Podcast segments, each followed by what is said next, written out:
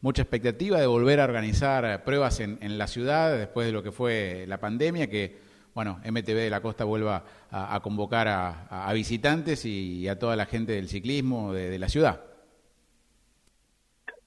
Sí, nosotros estamos este, orgullosos de, nuestro trabajo, hemos trabajado eh, muy arduamente este, con todo lo que está pasando y lo que ha pasado. Eh, sí, nos está gustando. Eh, es linda la convocatoria, a pesar que tenemos poco inscrito hasta la fecha, pero bueno, confiamos en que la gente se vaya abriendo cada vez más. Bueno, eh, para aquellos que se quieren eh, sumar, eh, contanos un poco cómo es la, distancia, el recorrido, el punto de encuentro es en el campo Scout, a partir de ahí va a ser el, recorrido por los senderos del parque. Sí, la, la concentración que tenemos alquilado es el campamento Scout, que es la segunda vez que lo hacemos a partir de ahí. Los, ahí los pedetristas, eh, bueno, esta vuelta MTV La Costa ha decidido hacer dos disciplinas.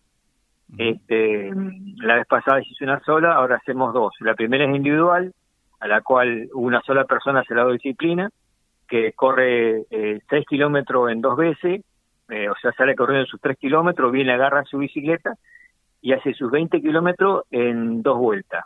O sea, hace dos vueltas de 10. Este, viene, deja la bicicleta y sale corriendo. Eso va a ser a las 10 de la mañana, la larga, la larga oficial 10 de la mañana, calculado que para 11 y media va a estar terminada. Después, este, a continuación, está la carrera que vendría a ser el plato mayor, que es la carrera en pareja, que es el mixtos o hombre-hombre o el mixto, hombre-mujer o dos mujeres.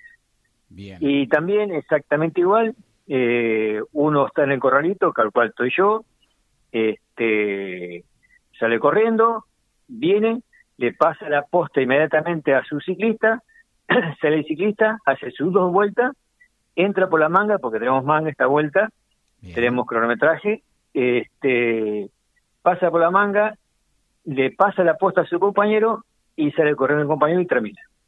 Bueno, eh, hace, hace un par de años en la primera edición tuvieron visitantes de Tandil, de, Miramar, incluso de, de, La Plata. ¿Cómo viene la posibilidad esta vez en un fin de semana largo, turístico, de que puedan venir gente de, la región? Imagino que no, no es sencillo de que Necochea vuelva a estar un poquito en el mapa de este tipo de, competencias como teníamos antes. Nosotros tenemos mucha confianza de que venga. Actualmente tenemos mucha gente de afuera. Tenemos gente de Tandil, Balcarce, Mar del Plata, de La Garma hay gente, creo que hay un hombre que es de La Pampa que está vacacionando acá. Este, tenemos mucha gente, en ese sentido estamos conformes. Lo que esperábamos era más cantidad, pero bueno, qué yo, se dan las situaciones así y así tenemos que estar. Pero eh, bueno, va a ser un domingo lindo, por lo que pinta el pronóstico, así que va a ser un domingo atípico para todos porque, el, bueno, aquel que conoce el campo es causa lo lindo que es, tienen árboles hermosos, sombra, nosotros ofrecemos cantina, ofrecemos, este, bueno, la mesa, la, mesa de fruta para los competidores, este, después tenemos una carrera para los chicos de 3 a 12 años, que eso va a ser gratis, que es una carrera de pedetrismo de 600 metros. Este, la carrera pasa por delante del, del, predio, o sea que todo el mundo la puede ver. La modalidad de, la, de las dos disciplinas es que eh, cuando corre el individual, el que corre en pareja puede mirarla y después cuando termina el individual, ¿no es cierto? Corre el individual y puede mirar el otro y, o sea, no es todo junto, a eso voy. Sí, además la posibilidad de, de invitar de alguna manera a la familia, ¿no? Que puedan correr eh, los padres, las madres y también los chicos, como decías, con esta prueba de menores, de chicos hasta, hasta 12 años, eh, para que se sumen un poquito a, la fiesta que plantean ustedes, a disfrutar de un domingo al aire libre, con, con cantina, la posibilidad de, de, disfrutar al aire libre, de, tener una competencia deportiva de por medio. Sí, sí, a nosotros nos gusta mucho que la gente se integre más en el tema bicicleta, en el tema eh, correr, porque el, parque, bueno, todos los conocemos, al menos que somos de acá, conocemos las la bondades del parque. El circuito es un circuito que no es fácil, tampoco es difícil, tiene sus, zonas de arena, tiene sus zonas de pasto firme, tiene arena ya en la 2 cuando salen los ciclistas, este, después tiene, le hemos hecho una parte, una panza dentro del mismo campo scout, que es este, todo entre el pasto, que va a ser lindo. Va a ser lindo, por eso el desafío del sendero, porque no es fácil, pero tampoco es imposible. Está muy bien, está muy bien.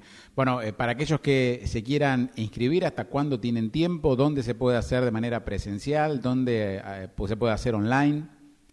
Nosotros tenemos eh, contratado la, al señor Jorge, Jorge Reaño, que es el representante de Sudeste Cronometraje.